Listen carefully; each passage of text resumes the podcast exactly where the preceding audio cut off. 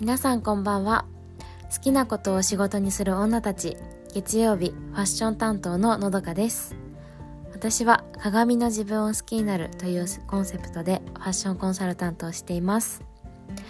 今週は好きしごポッドキャスト。では、えー、それぞれのサービスに対する思いや大事にしている価値観をお話ししていきます。はい、えー、まあ私はですねあの子供の頃から他人の目っていうのをすごい気にしていました。で親とか先生に褒められたいってずっと思ってたし友達からはすごいって思われたくてそれをベースにいろいろ選択してきたしそう言われることを目標にね頑張っていました。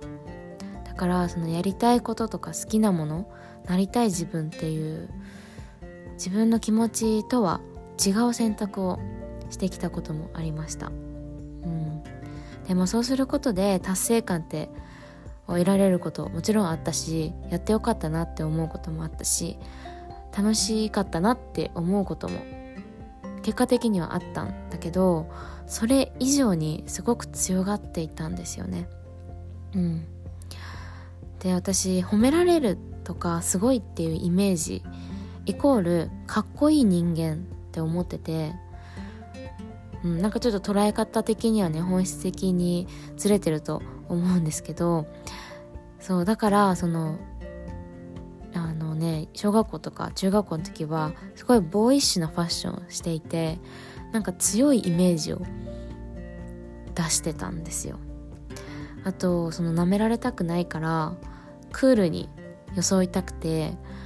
全然笑わない子だったみたいなんですよね。同級生から私は笑わない子って思われるくらい笑ってなかったらしくてクールぶってたんです。うん。まあ、っていうのもね私顔がほっぺたが丸くてすぐ赤くなるので可愛いって言われるのがすごく嫌だったんですよ、うん、さっき言ったみたいにその舐められてるってすごい思っててなんかそのひねくれた子だったんですよね。そう。で高校の時は部活がすごく嫌で、まあ、その原因っていうのがあのいい成績を収めて褒めてもらいたいとかすごいって思われたいっていう気持ちが先行しててあとは同級生が次々辞めていくのを見て私は意地でも辞めないぞってすごい見栄を張ってたんですよね。うん。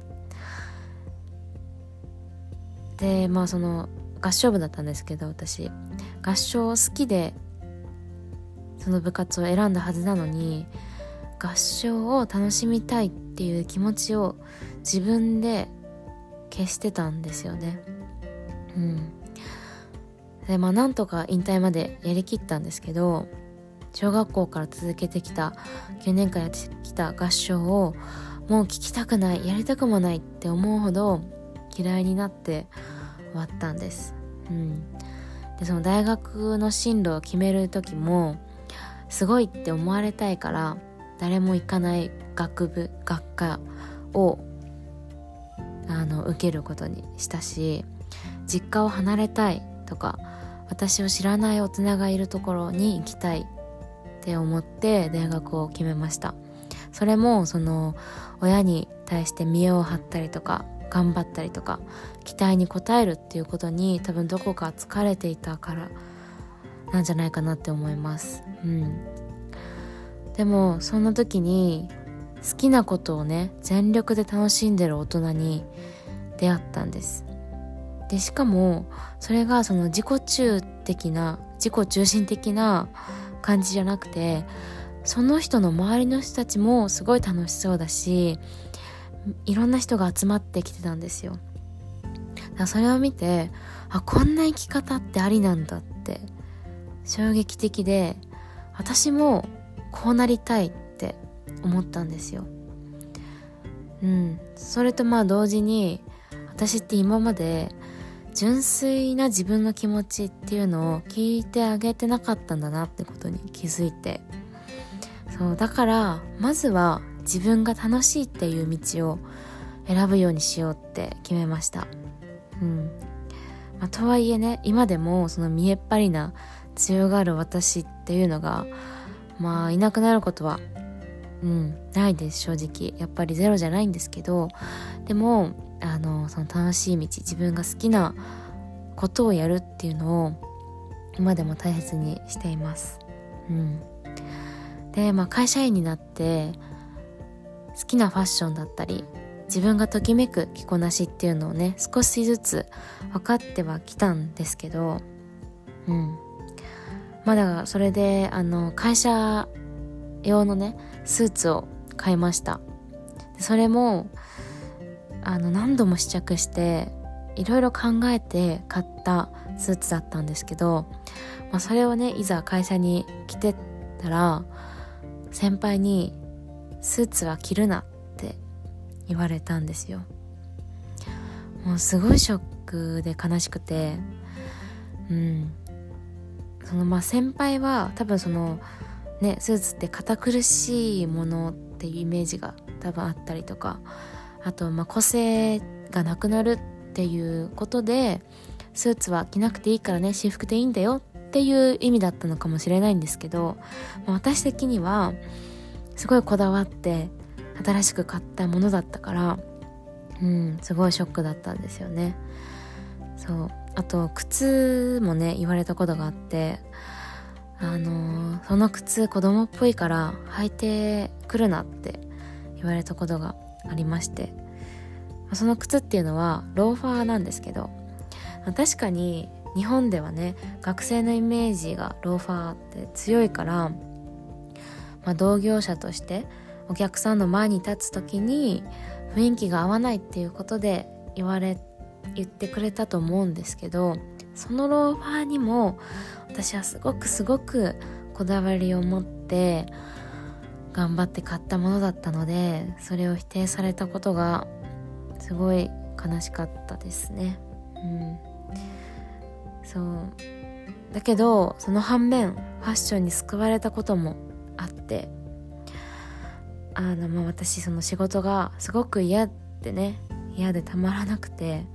本当に毎日仕事に行くのがしんどかったんです。うん。そんな時に私のモチベーションを保ってくれていたのがファッションなんですよね。あの家の鏡だったり電車の窓だったり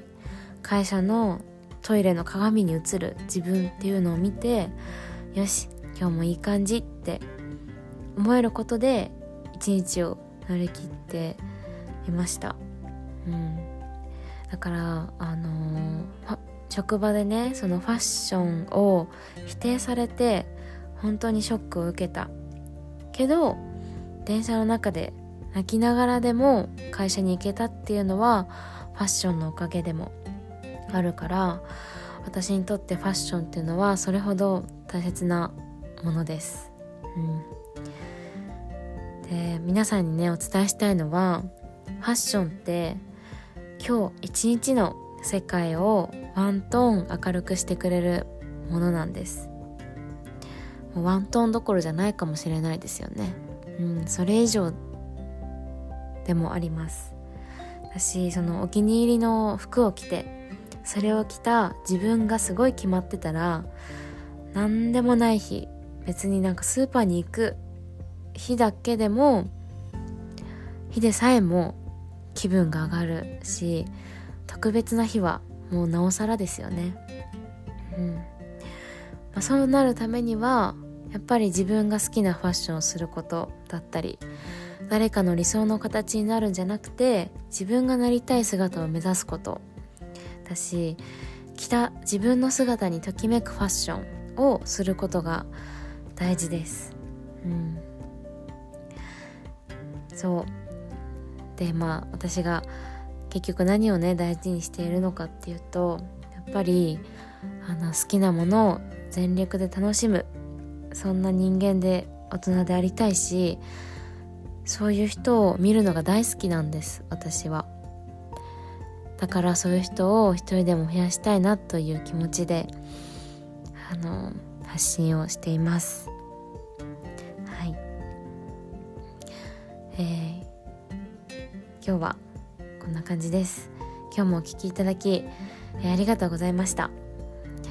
えー、っとですねお知らせとして、えー、2月27日月曜日ですね夜9時から、えー、この「月しご」のラストイベントとして YouTube ライブを行います。はい、えー、詳細はまた近くなったらお知らせしますがぜひあの楽しみにしていただけたらと思います、えー、この色紙5メンバー8人が一度に返して YouTube ライブするのであのぜひ私たちのあのなんだろう。あのにあの画面にも出るのでねあの顔が見えるのでぜひあの27日月曜日皆さんにお会いできたらとても嬉しいです。はい。えー、明日火曜日は暮らし担当のあつこです。どうぞお聴きください。それでは